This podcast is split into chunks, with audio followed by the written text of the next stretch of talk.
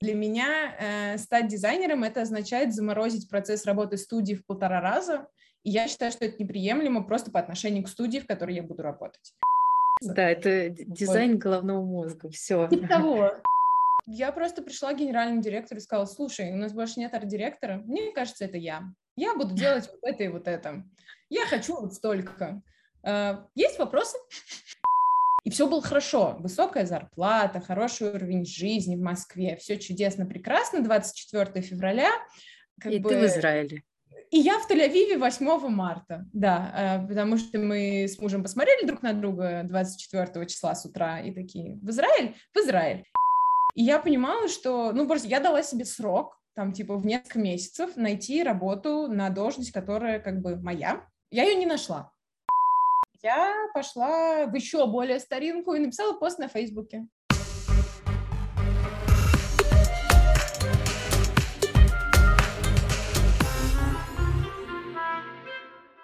Всем-всем привет! Это подкаст Алим Дизайнерс в Израиле. Здесь мы делимся своим опытом, рассказываем о секретах трудоустройства, рассказываем о новостях из индустрии дизайна, а также просто знакомимся и поддерживаем друг друга. Меня зовут Таня Циммерман, я тоже дизайнер, и сегодня мы говорим с Наташей Фейбисович, арт-директором с восьмилетним опытом работы в дизайне. Мы говорим сегодня о портфолио о том, как создать успешное портфолио. Наташ, привет! Привет! Расскажи сначала, пожалуйста, о себе, как Ох. ты пришла в дизайн, с чего это все началось, и вообще как ты стала арт-директором. Ой, это, это, это, я очень люблю эту историю, но она немного пугает, мне кажется, да, даже меня, потому что, ну, это произошло очень быстро, и э, не всегда э, люди это ценят, скажем так. Я закончила британскую высшую школу дизайна, училась там на графическом дизайне, и э, после этого, ну, как бы, нашла работу обычную, как люди делают первую работу после универа. Она была странная, она была не, не очень для меня, но, скажем так, э, как, э, как, как получилось, так и э, работается. Вот. И я поняла, это была работа в employer брендинге, и мы занимались тем, что делали, э, мы оформляли мероприятия на разные э, консалтинговые хакатоны, которые происходили в Москве, и я поняла, что это максимально просто далеко от моего видения мира. В тот момент, когда я верстала плакат для Плехановского университета, поняла, что я понимаю только предлоги э, всего этого плаката, и э, мой э, на тот момент арт-директор сказал мне, что, ну, слушай, это вообще, типа, слишком дизайнерский плакат, это инженеры не поймут, давай-ка, типа, более... Попроще. Делать.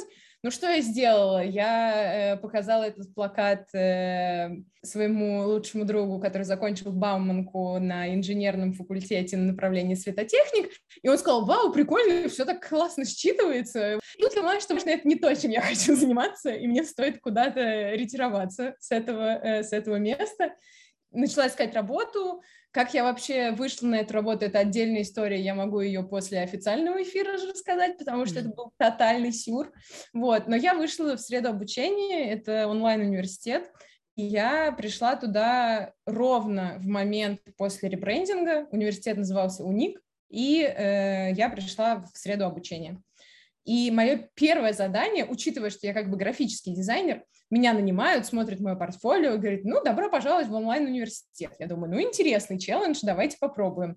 И мне говорят, Наташ, нам тут э, классная студия, она называется White Russian, по-моему, разработала э, фирменный стиль, и смотри, какие шикарные применения. Открытки, билборды, бейджики. И я сижу такая, думаю, так, как это связано с онлайн-университетом? Окей, продолжай. Но это никак не связано с онлайн-университетом, поэтому давай ты возьмешь, типа, этот фирменный стиль и предложишь нам, как его имплементировать в онлайн-университет. Стоит напомнить, что это моя вторая работа после университета. То есть, как бы, я еще такой совсем... Ну, не то, что я совсем зеленый, нет. Ну, как бы, я закончила, у меня там степень, бакалавриат, вот это вот все.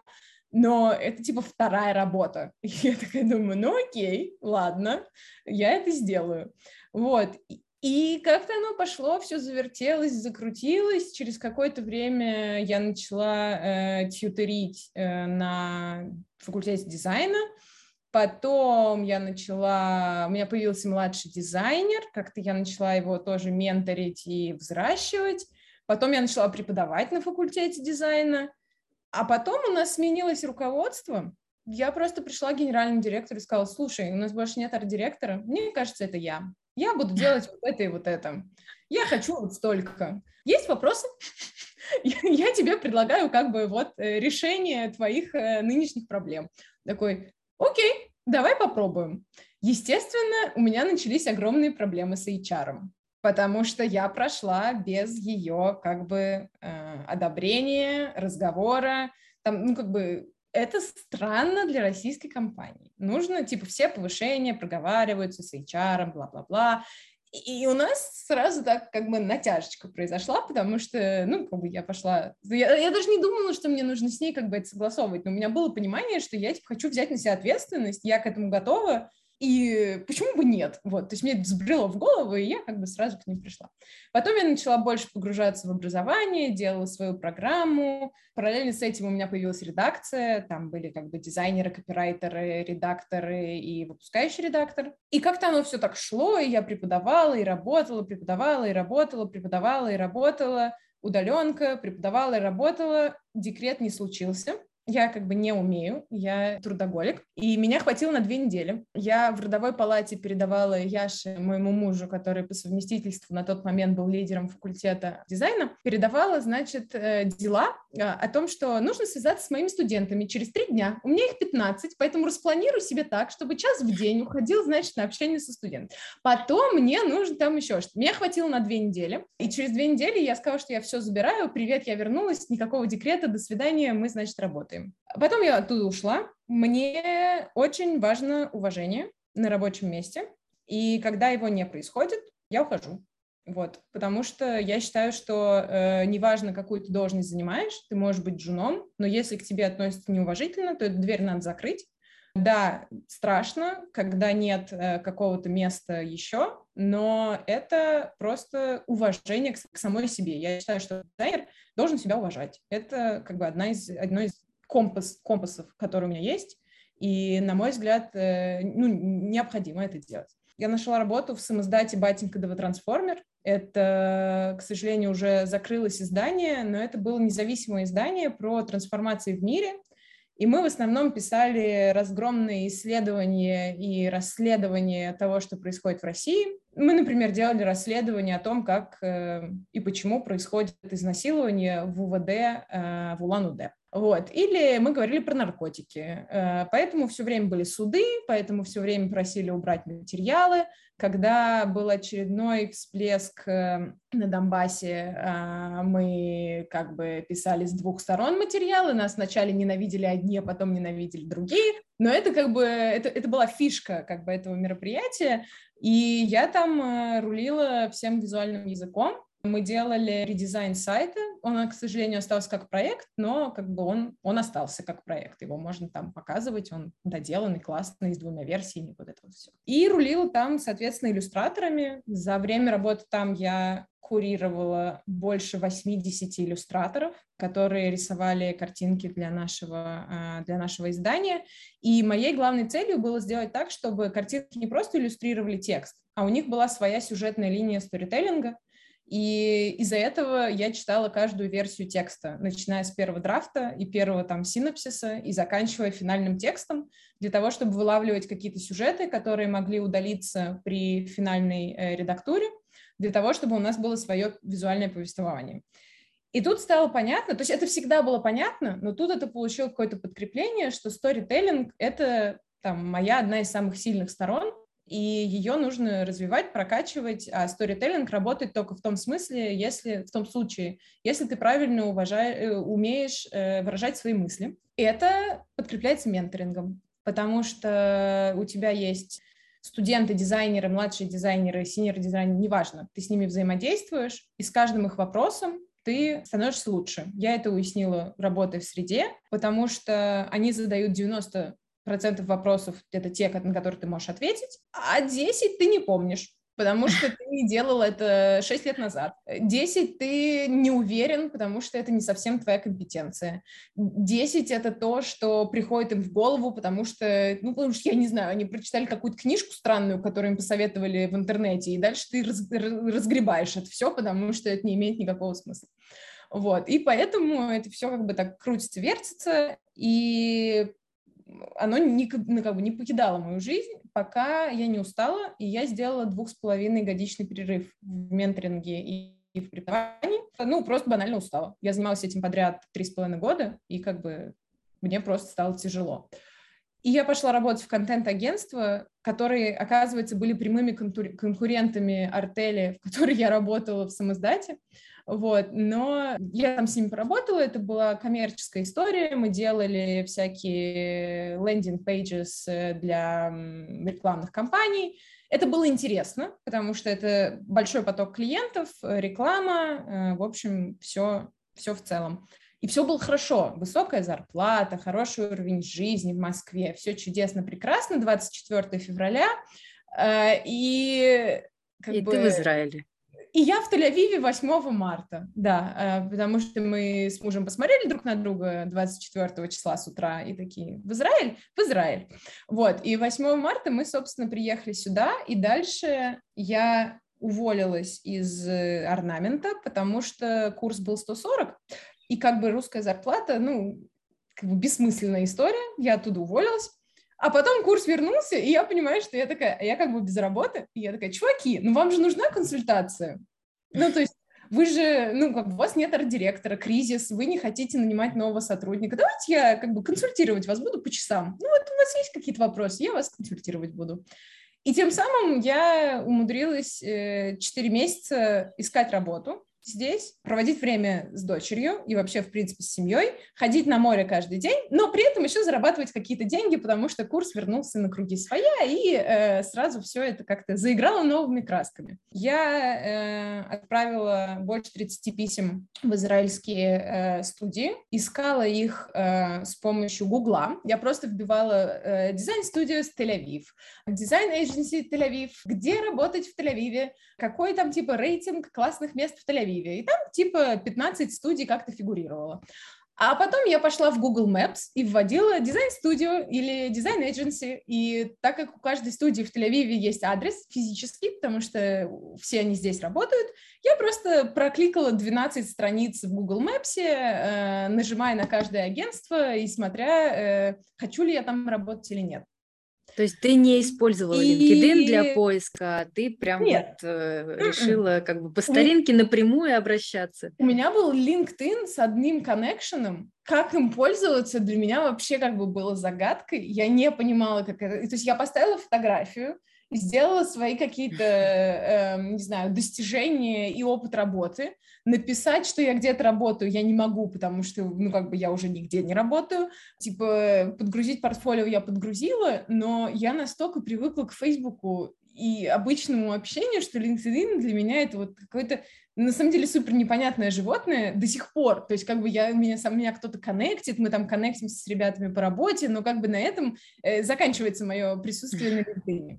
Потом я пришла на встречу с э, Аней Левин, по-моему, ее зовут. Да, да, да, она вот. была у нас в подкасте. И у меня тоже. был, да, у меня был один вопрос. Как арт-директору найти работу, э, потому что все мне говорят, ой, слушай, а хочешь дизайнером к нам пойти? Ты только не рассматривай это как даунгрейд. Нет, ни в коем случае. Ты просто, просто будешь у нас дизайнером. Ну, вообще с клиентами наши дизайнеры не работают.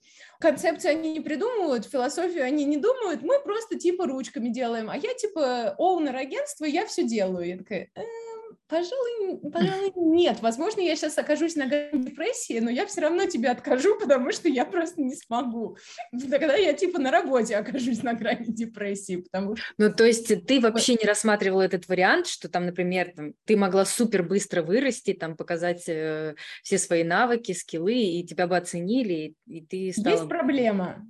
Я руками не работала пять лет. И э, для меня э, стать дизайнером это означает заморозить процесс работы студии в полтора раза.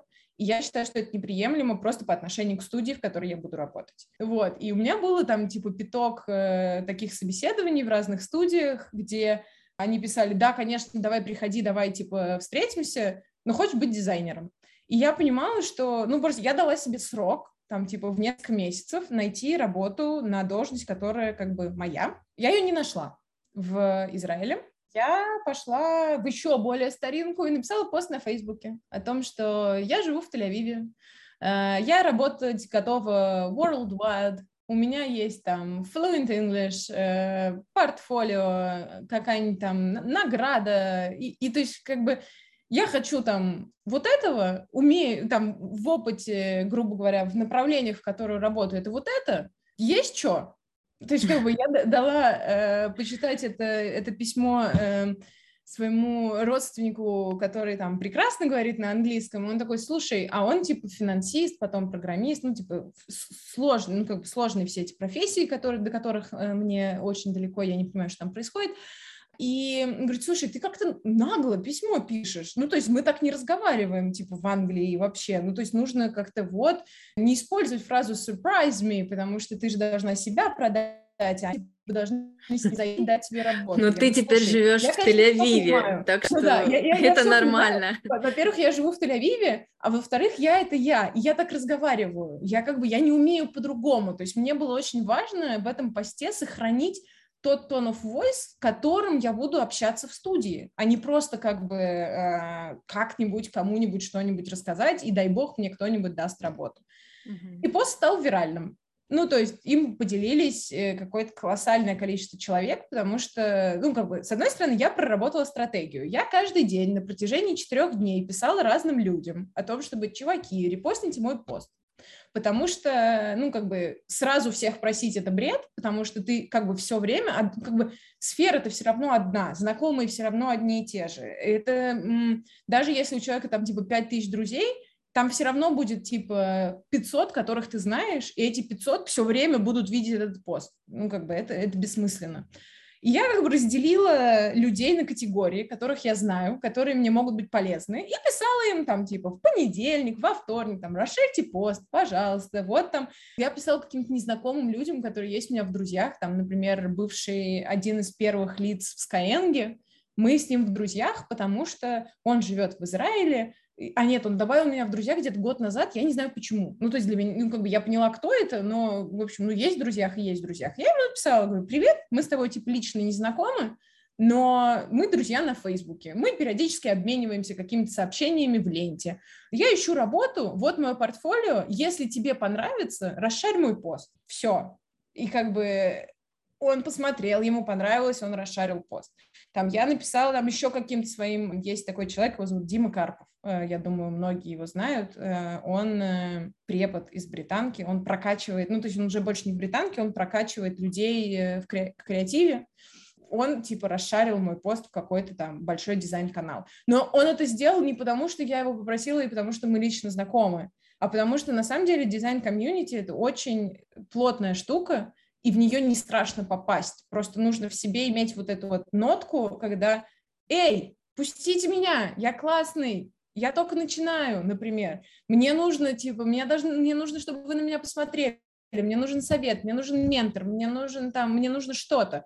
И это очень важно. И как вы, возвращаясь к нашей сегодняшней теме, портфолио — это как бы ключевая история в этом во всем. Потом я нашла работу, мне просто написали «Привет, из твоего поста все понятно, из твоего поста в канале все понятно, но на какие-то раска- рассчитываешь деньги. Это мы, и ссылка на агентство. Я сижу и думаю, боже мой, это самое странное сообщение, которое я получала, потому что, ну, там, э, как бы, э, какие деньги, какая у вас должность, какие у них у вас вакансии, о чем вообще речь. И выяснилось, что, типа, ему э, папа переслал этот пост из канала, на который он подписан, а это, типа, основатель агентства, который мне написал. И мы что-то быстренько наш, ну, мы нашли общий язык, это чешская студия, и мы начали работать. Вот 11 июля я вышла на работу, это пока лучше, тьфу-тьфу-тьфу, что со мной происходило. В общем, путь такой. Живя в Израиле, не обязательно работать в Израиле. В общем, резон такой. Понятное дело, что Чехия, мы понимаем, зарплаты — это не Тель-Авив. И это было принято решение на семейном совете — что сейчас мы можем себе позволить выхлоп из европейской зарплаты, потому что, а, у нас есть абсорбция, и потому что, б, мой муж нашел работу. Если бы этого не было, понятное дело, что я бы это не рассматривала, потому что этого не хватает без дополнительных, э, дополнительных средств к существованию. Сразу скажу, что работу в хай-теке я не рассматривала, потому что я не представляю себе работать в компании, которая занимается кибербезопасностью, например. То есть сейчас я супер связана со стартапами, приложениями, сайтами, но это все-таки разные, там это и финтех, и хелфтех, и e-commerce, это все разное. А работать То есть тебе компании... не хочется в одной сфере какой-то сосредоточиться, а хочется наоборот. Да, да, да, да. Мне, э, я в агентствах работала мало, я обычно работала над одним продуктом, а тут мне захотелось как бы чего-то нового, мне захотелось параллельно вести разные проекты, но при этом не останавливаться на одной тематике. То есть если бы, например, это была студия, которая занимается разными клиентами в кибербезопасности, я бы подумала, но идти целенаправленно в какую-то компанию по кибербезопасности, чем пестрит LinkedIn, ну как бы нет, нет, спасибо. Вот. Э, и я понимаю, что это довольно нагло с моей стороны. Чего-то хотеть – это очень важно потому что это пробивает, и это дает возможность как бы наслаждаться процессом. А я обожаю свою работу, и я скажу с ума от того, что я делаю, в том смысле, что как бы я многого добилась сама, мне еще очень многое предстоит, потому что мне всего 27 лет. И я горжусь тем, что последние 8 я как бы уже э, плотно работаю, и последние, типа, 5 арт-директорю и считаю, что это очень большое достижение. Я ничего не имею против людей, которые меняют профессию и в, ну, как бы в более старшем возрасте стар, становятся дизайнерами, но при этом я не хочу, чтобы принижали людей, которые начинают это делать с самого начала. Мне очень важно, чтобы мы имели одинаковое влияние на общество, потому что мы тоже есть, и как бы это, это работает. Вот, поэтому мне было очень сложно согласиться с самой собой, что мне придется делать несколько шагов назад, и это не один шаг, это с самого начала. И я понимала, что я, я не готова просто. То есть я, я была близка к тому, чтобы сказать, ладно, не нахожу работу, пойду работать э, типа в магазин одежды, потому что я обожаю шмотки, и я работала в магазине одежды в Москве перед, в середине универа, когда еще не было первой работы по дизайну. Вот, и я это просто обожала. И я понимаю, что я бы, мне было бы весело, я бы там тоже смогла построить карьеру, но все-таки дизайн это, ну, как бы, это моя жизнь. Когда меня спрашивают, какое у меня хобби, я говорю дизайн. Это, ну, как бы, это просто, это уже профессиональная деформация, мне кажется. Да, это дизайн вот. головного мозга, все. Типа того, да. Вот, ну, в общем, это, это мой путь, он, мне кажется, я растянула свой рассказ надолго, а у меня еще презентация, еще портфолио-ревью, поэтому давай перейдем. Слушай, это вообще, на самом деле, это супер классная история, потому что она вдохновляет. Ты постоянно вот как-то не ждешь предложения извне, а всегда берешь карьеру в свои руки, и это супер классно. Мне кажется, я за последние там несколько, не знаю, лет, э, может быть, не слышала такой истории, когда человек вот сам постоянно пушит себя и пушит свою карьеру. Мне кажется, здесь на самом деле дело в том, что э, я всегда знала, что я буду дизайнером. Я не знала, каким. Но в восьмом классе мама организовала для нашего класса э, экскурсию в Британку, когда она находилась еще в старом офисе, и я подошла к куратору после экскурсии и сказала, скажите, пожалуйста, а что мне нужно сделать, чтобы я начала здесь учиться? Типа, мне 13 лет, но, может быть, у вас есть что-то для там, подростков? И мне сказали, слушай, погуляй 5 лет, поступай потом учиться. И параллельно с этим я училась в архитектурной школе и понимала, что я никогда не буду архитектором, потому что это просто не для меня. То есть я сделала проект, я сделала все расчеты, интерьеры, еще что-то, ну, как бы все. Enough is enough, и я не пойду туда. И стало понятно, что я пойду в британку. И я знала, что я поступила до того, как мы сдали ЕГЭ. То есть мне еще сдавать ЕГЭ было там очень сложно, потому что я понимала, что оно мне не нужно для поступления, но аттестат там мне нужно получить, который мне нужен для поступления. И, в общем, это был целый, целый процесс договора с собой о том, что нужно сесть, позаниматься, там, пойти на экзамен, нормально его сдать. Это все как бы был такой очень интересный процесс, но я знала, что я пойду туда. Я не знала, куда. Я пойти на фотографию, но Мои, на самом деле, современные родители сказали мне, Наташ, фотограф – это не профессия, будешь свадьбы снимать, иди на графический дизайн. Я понимаю, что для многих это, типа, очень сложная фраза, потому что не то, что иди на экономиста или на юриста, еще что-то. Нет, иди на графический дизайн, потому что это профессия. А фотограф, типа, потом на... продолжишь снимать. И мне было это очень тяжело принять, потому что я действительно хотела заниматься фотографией, а потом как-то так закрутилось, завертелось, и стала работа, и я поняла, что вообще-то это невероятно круто, и я могу те же самые истории рассказывать с помощью дизайна. И на дизайн-конкурсе я э, выиграла благодаря фотографии. То есть я выбрала бриф, связанный с фотографией, но при этом внесла туда как бы дизайн, историю и сторителлинг и умудрилась как бы еще и типа выиграть во всем этом. Это вообще было невероятно. Это конкурс D&D, которым я настоятельно всем приним, рекомендую принимать участие. Это британский конкурс э, на весь мир, и э, дизайн and advertising дизайн он расшифровывается, если не ошибаюсь. И там есть несколько э, направлений. Например, есть New Blood, это для студентов.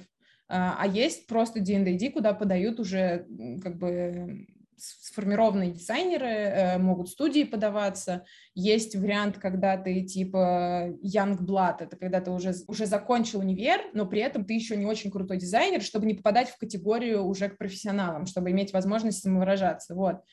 Ну, и это, это было здорово. Это, это были дикие споры с преподавателями, потому что это слишком повседневно, и нужно что-то э, великолепное достать звезды с неба. Я говорю, я не хочу доставать звезды с неба, я хочу работать. И я понимаю, что это позволит мне найти работу. Мне не интересны вот эти ваши теоретические предложения и вот это все. Я хочу работать. И я понимаю, что с таким подходом я работу найду быстрее, чем человек, который будет изобретать перерабатывающую машинку, работающую на воздухе. Ну, как бы мне, мне это не интересно. Я хочу делать там книги, я хочу понимать, кто такой арт-директор. Я, типа, написала три диссертации во время учебы на тему того, как арт-директор поменял э, печатное медиа. Первым арт-директором был, э, все время забываю, Алексей или Александр, он Бродович, но, в общем, э, по-моему, Алексей. Но не суть. Э, он придумал разворот то есть человек сидел, работал в журнале, стал арт-директором и придумал разворот, что картинки на самом деле могут быть посередине, что текст может повторять форму изображения, что можно рвать фотографии, что можно миксовать и делать коллаж. И, то есть этот человек просто сидел и придумал это, типа в 50-х годах. Вот, и я делала очень большой research на эту тему, как вообще появление арт-директора изменило печатную продукцию, как это влияет на, на наши дни, как, э, чем отличаются директора печатных изданий от арт-директоров э, диджитал-изданий, как вообще все это работает, какие есть скандальные арт-директора, какие есть, наоборот, суперконсервативные арт-директора. И я всех, мягко говоря, задолбала, мне кажется, в институте, потому что все мои эссе были на эту тему, и мой дипломный проект был на эту тему. Ну, то есть я, я просто понимала, что это мое, мне это интересно, и я обязательно этим человеком стану, потому что там я, ну, мне этого хочется, ну, есть у меня такое, вот хочу и делаю. Возможно, это эгоистично, но периодически в работе это очень помогает, когда у тебя есть вот эта вот эгоистичная жилка, когда ты как бы э, готов на многое ради того, чтобы, с одной стороны, сделать э, себе приятное, а с другой стороны, я понимала, что арт-директорская должность действительно может влиять на сознание людей, потому что с каждым объектом дизайна, который создается, ты образовываешь людей, ты повышаешь их восприятие, ты открываешь им двери в новые пространства понимания того, что происходит, и это, ну, это супер важно. Нельзя делать дизайн ради дизайна. Надо делать дизайн ради пользы. Мы решаем проблемы, а не делаем красивые картинки. Мы делаем красивые картинки после того, как мы решили проблему. Мы не делаем в начале красивые картинки. Так не работает. Вот. И, ну, это такое, это мантра уже, которую, там, я не знаю, пропагандирую очень много лет. Вот, и она меня полностью устраивает. Как бы переезд в Израиль с непунктуальными людьми и с, не знаю, какими-то ну подожди, это же Израиль, ты привыкнешь. Э, да что ты хочешь? Ну типа, мы же, мы же кофе пьем. Какое кофе? Вот, э, и как бы это все, э, очень сложно себя не потерять, но я понимаю, что там вот этот как бы, ключевой стержень, он все равно останется со мной, потому что некоторые еврейские штучки его подпитывают. И я понимаю, что я чувствую себя прям в своей тарелке, мне прям хорошо, я счастлива, что я переехала. У меня там просто взрыв мозга произошел э, в апреле, потому что я понимала, что как минимум я могу пойти на море, просто в момент, когда мне хочется. А для меня море — это ну, высшее, наивысшее из всего этого. Вот, поэтому... Слушай, круто, э, приятно это слышать. Давай тогда перейдем к второй части нашей беседы, что там подготовила Давай. презентацию. У меня на самом деле такая, я подготовилась, у меня лекция. Я вам расскажу немного про портфолио в целом. Я буду обращаться к вам на «ты», потому что я считаю, что мы должны быть коллегами, несмотря на то, что э, у меня есть опыт, у кого-то его меньше, а может быть, у кого-то его больше. Я посмотрела на некоторые портфолио и поняла, что мне есть о чем поговорить, и будем говорить на одном языке. Это, это очень приятно. Поэтому у тебя конкретно есть портфолио. Это хорошо. Первый шаг как бы сделан, мы можем идти дальше. Но что такое портфолио? Есть желающие включить микрофон и поговорить со мной? Это было бы очень полезно для преодоления стеснения. Я могу поговорить. Давай. Что такое портфолио? Привет. А, ну, в моем понимании портфолио — это не только как бы, красивые картинки работы, это, как ты сказал, сторителлинг э, моей профессион... моего профессионализма, и это способ показать, как я работаю. Угу. Мой процесс работы. Так, Супер. Есть еще какие-то мнения на этот счет? Может быть, из чего оно состоит или э, для чего оно нужно, помимо того, чтобы найти работу? Как, как вообще это работает? Ну, слушай, в моем понимании портфолио это такой какой-то личный, можно сказать, личный бренд дизайнера, возможно, mm-hmm. для демонстрации того, что, ну, как, как, как ты себя ощущаешь, какой ты дизайнер. Меня сейчас твоя фраза натолкнула на то, что у меня не написано, но портфолио создано для того, на самом-то деле, по большому счету, чтобы понять, какой ты крутой дизайнер. Потому что когда ты собираешь свои работы, и когда ты пишешь о себе то, что ты что-то умеешь и что-то делаешь, у тебя начинает пропадать синдром самозванца. Не с первым письмом, не со вторым, и даже не с десятым, а когда вы действительно уже посвящаете этому много времени, пишете, пишете, пишете, пишете, оно как бы помогает. Но в целом это твой секретарь или род. Термины объясню во время лекции. Это навыки. Это могут быть soft skills и hard skills. Это твой опыт, то бишь CV или что-то в этом роде. Твои желания, то есть что ты хочешь? Ты хочешь э, фриланса, ты хочешь постоянную работу, ты хочешь э, просто какой-то коллаборации, чего угодно. И как вообще с тобой связаться-то в итоге? Вот есть портфолио, а делать что дальше? Рассмотрим типа твой секретарь. Это когда у нас портфолио написано от третьего лица. Галкин Freiberg is an architectural and artistic practice founded by Глеб Галкин. И это портфолио говорит нам о том, что есть человек, который делает это портфолио, который делает эти проекты, который э, классный архитектор. Немного замечаний, типа висящие предлоги, использование длинного тире. Это уважение к человеку, который смотрит твое портфолио нужно следить за орфографией и за пунктуацией. Это, это важно, потому что ты, ну, как бы, ты не хочешь, чтобы тебя считали приезжим. Ты говоришь на языке, который э, важен для этой страны. Дальше есть вариант «твой род». Это когда ты говоришь прямо «помогаю брендам быть особенными». Я дизайнер-партнер. Я делаю, я хочу.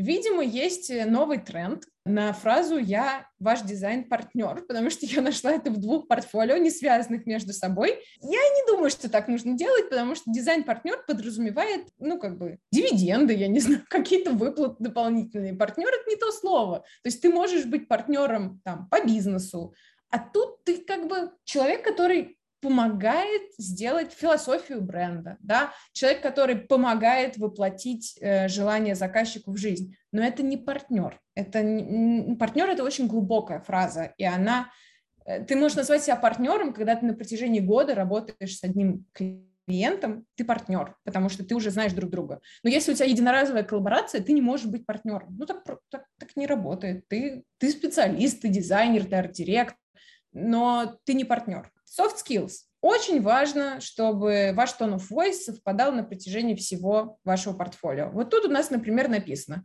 Антон Командин, UX, UI дизайнер, сайты для бизнеса с фокусом на пользовательский и клиентский опыт. Сухо, в третьем лице, не очень понятно, какая целевая аудитория этого сайта, потому что, ну, как бы клевые агентства, на мой взгляд, на это не поведутся. Здесь уже вопрос, э, для кого, как я уже сказала, для кого это. При этом в проектах у человека написано «специализируюсь на создании корпоративных сайтов, бла-бла-бла». Это первое лицо. Почему? Зачем? Это один и тот же сайт, и, и разница типа в пол экрана. Так не надо делать. Вам нужно выбрать язык, которым вы разговариваете с аудиторией, которая смотрит на ваш сайт. По-другому не бывает. Хороший пример. Привет, меня зовут Гоша, и я дизайнер, который специализируется на эмоциональном веб-дизайне. Мы получаем эмоции, когда смотрим на этот сайт? Получаем. Почему? Потому что у нас есть контраст между шрифтами, у нас есть крупная типографика, у нас есть лицо человека, и мы начинаем использовать какую-то симпатию или, наоборот, антипатию, это не важно. Мы говорим про эмоции. Мы что-то видим в этом сайте, мы что-то видим в этом окне, и как бы его подача, она работает. Мы как бы получили все, что хотели, все, на что, э, на что надеялись. Я буду говорить про сайты, потому что на данном этапе портфолио в PDF никто не смотрит. А, они всегда тяжелые, Б, они никому не нужны. Вам нужно взаимодействовать с современными ресурсами. Портфолио можно собрать на разных платформах, начиная от Behance и заканчивая Тильдой, Радимагом, Cargo, Webflow, все что угодно. Это все возможно, даже Викс, но я, у меня был опыт работы с Виксом 8 лет назад, и пока я больше не, не делала ничего, потому что переключилась на Тильду и являюсь таким а, амбассадором Тильды, и считаю, что это суперудобный, э, суперудобный сервис. Наташа, а какую платформу ты считаешь лучшей для портфолио это, размещения? Это Обязательно вот сайт это must-have или все-таки ты считаешь, что нет?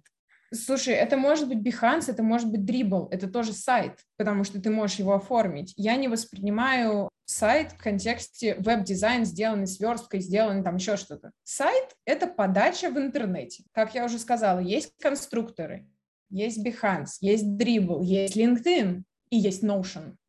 Это вообще, ну как бы, это все работает.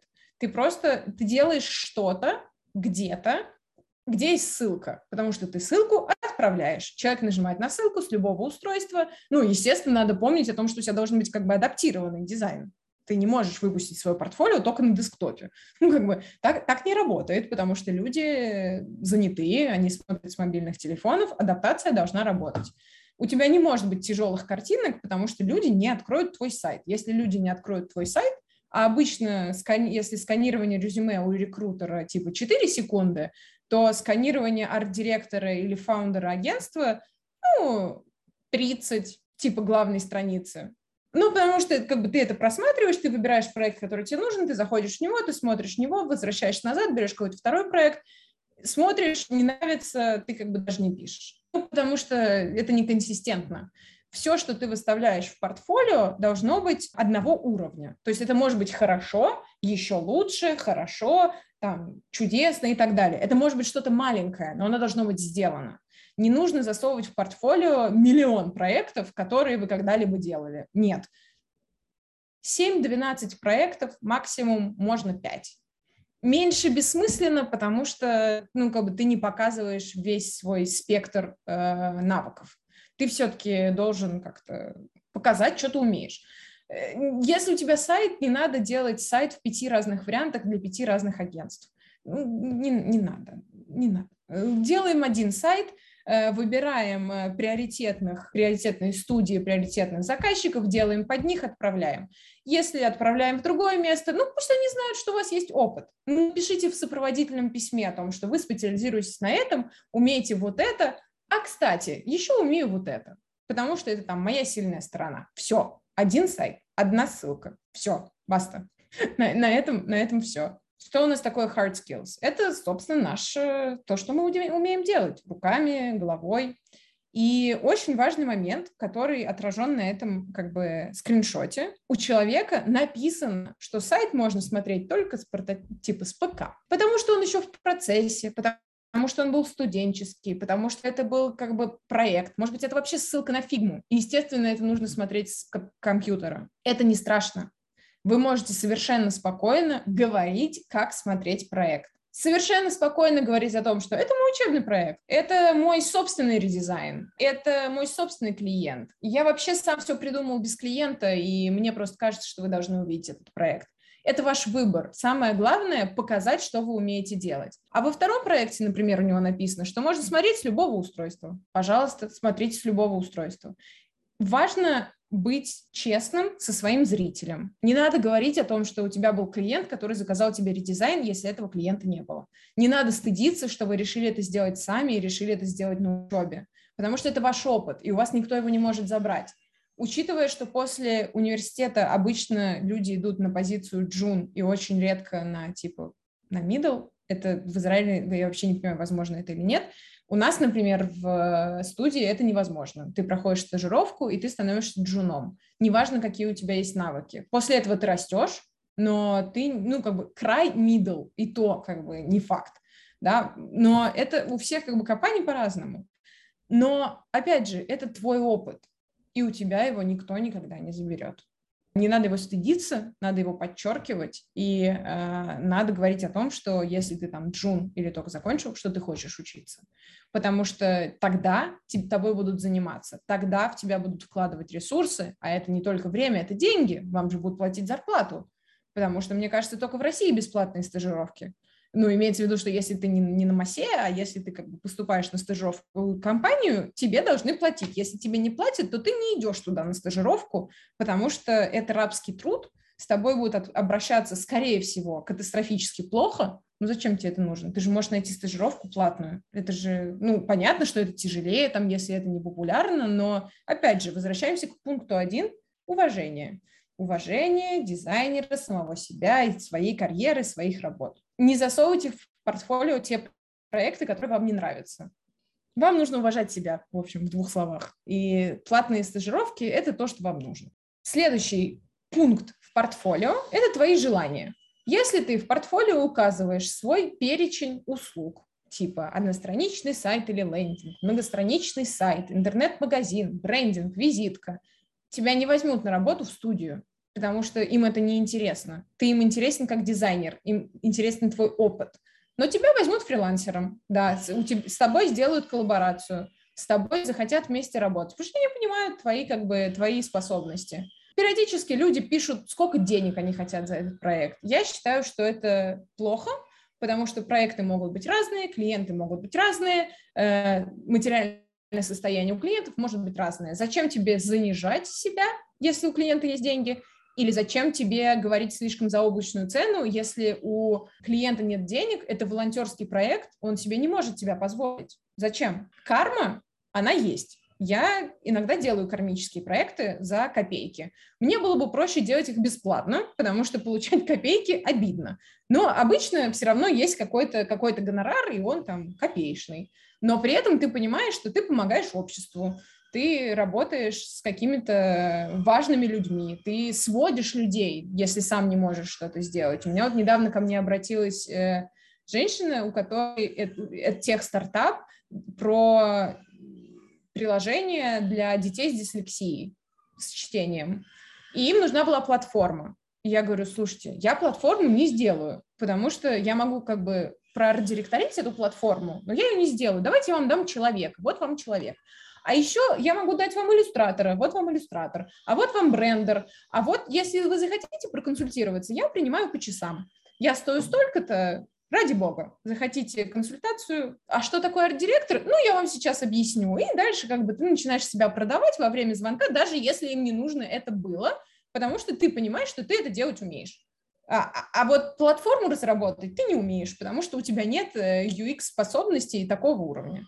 И это как бы оно так и крутится. И ты как бы находишь так новых знакомых, которым потом ты советуешь своих дизайнеров, и тебе пишут свои дизайнеры на то, что «О, боже мой, ты посоветовал мне на такой крутой проект, я уже там работаю, спасибо большое за веру в меня». И ты такой понимаешь, ну слушай, мы с тобой отработали вместе полтора года, конечно, я в тебя верю. Ну как бы я же взяла тебя на работу. Я не могу как бы не верить в тебя. Зачем мне брать тебя на работу, если я не верю в твои способности? Другой как бы пример это мой, э, мое портфолио, и я писала, у меня на первом слайде написано, что я арт-директор, а на втором слайде написано, где у меня был опыт в сфере арт-директорства.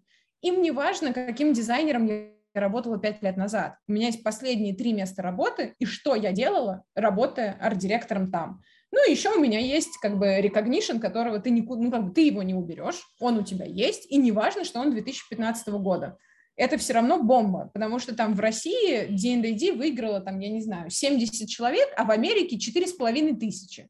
И это все равно важно. И не важно, какой у тебя год в этот момент. Он может быть любым, но это, это есть. Последний пункт портфолио – это как выйти на связь. Обязательно оставляйте свои контакты. Если есть возможность подкрепить виджет, чтобы сразу можно было нажать и написать вам в мессенджере, идеально. На почту не советую ставить прямой линк, потому что у всех клиенты почтовые разные на компьютере, и в Apple, например, очень часто открывается mail. Я, например, им не пользуюсь. У меня там гугловская почта, и периодически открывается новое письмо из Gmail, но это происходит не всегда. Поэтому э, так тоже как бы не работает. Лучше указывать номер телефона и почту, потому что все по-разному как бы взаимодействуют, и нужно предоставлять варианты. Меня попросили посоветовать вам, что посмотреть, что почитать. И лучший фильм по дизайну, который я знаю, это «Дизайн Канада». Это про то, как какой есть дизайн графический, правда, в Канаде, но здесь дело не в том, что он графический или веб, неважно. Это документальное кино о том, как дизайнеры, которым сейчас типа 80 или что-то в этом роде, реагируют на то, как молодые дизайнеры делают редизайн. Это сложное кино, потому что ты понимаешь, что есть веяния, есть тренды, есть нужды, а есть люди, которые вложили душу в дизайн, который был сделан, и который на самом деле до сих пор периодически является модным, но не все понимают это. И здесь, ну, как бы здесь вставки, разговоры, в принципе, канадский дизайн, это на самом деле восхитительное кино. Я не нашла его как бы на пиратских сайтах, потому что его нет, но я вообще за то, чтобы платить за контент, его можно купить или арендовать на Vimeo или в, в Apple, Apple TV, как он называется? Да-да-да, так, так, так и называется. Вот, да. да, и это можно сделать, и я дико рекомендую это посмотреть. Я была на презентации э, в Москве этого фильма, э, и ну, это что-то захватывающее, действительно, потому что ты понимаешь, что ты как бы тоже к этому причастен, потому что к тебе приходит заказ на редизайн, и ты должен думать о том, что вкладывали, особенно если это какая-то там старая, старая фирма, потому что у них есть целевая аудитория. Ты не можешь просто так взять и для хипстеров сделать редизайн. Ну, как бы у них упадут продажи, они тебя проклянут э, и оставят, э, как бы они тебе заплатят, а может быть и даже не заплатят за это и проклянут тебя, как уже я уже сказала, и потом им придется обращаться к следующему дизайнеру. И ты поломаешь не только себе как бы опыт, но и этим людям. Поэтому надо помнить, с кем ты работаешь, а самое главное, для кого ты работаешь. А почитать нужно обязательно книгу, которая называется The Intelligent Lifestyle Magazine. Это вот такая книга с э, инфографикой, плакатами, обложками, инфографиками диджитальными, там огромный, это как бы люди собрали, э, есть такой журнал, и это книга по этим журналам. Это итальянский журнал, если я не ошибаюсь. И да, это стоит 50 баксов из Америки, но поверьте мне, это того стоит, потому что наибольшего вдохновения вы не найдете, потому что Behance просто нервно курит в сторонке по сравнению с этой, э, с этой книгой, то, как они размещают инфографику на слайдах своих, да, неважно, что это за слайд, назовем это просто слайд, это невероятно, потому что там огромное количество хитрых каких-то сплетений, э, графиков, текстов, типографики, картинок, что там только нет, иллюстрации, фотографии. Ну, то есть это реально бомба. Это надо читать, и это надо смотреть, это должно быть на полке, и это прям, ну, это, это ну, я не верующий человек, но я бы сказала, что это типа Библия дизайна, она должна быть на прикроватной тумбочке. То есть мне, мне, мне ближе Тора, но как бы фраза как бы Тора дизайнера ну, как бы не звучит, а Библия чего-то — это устойчивое выражение.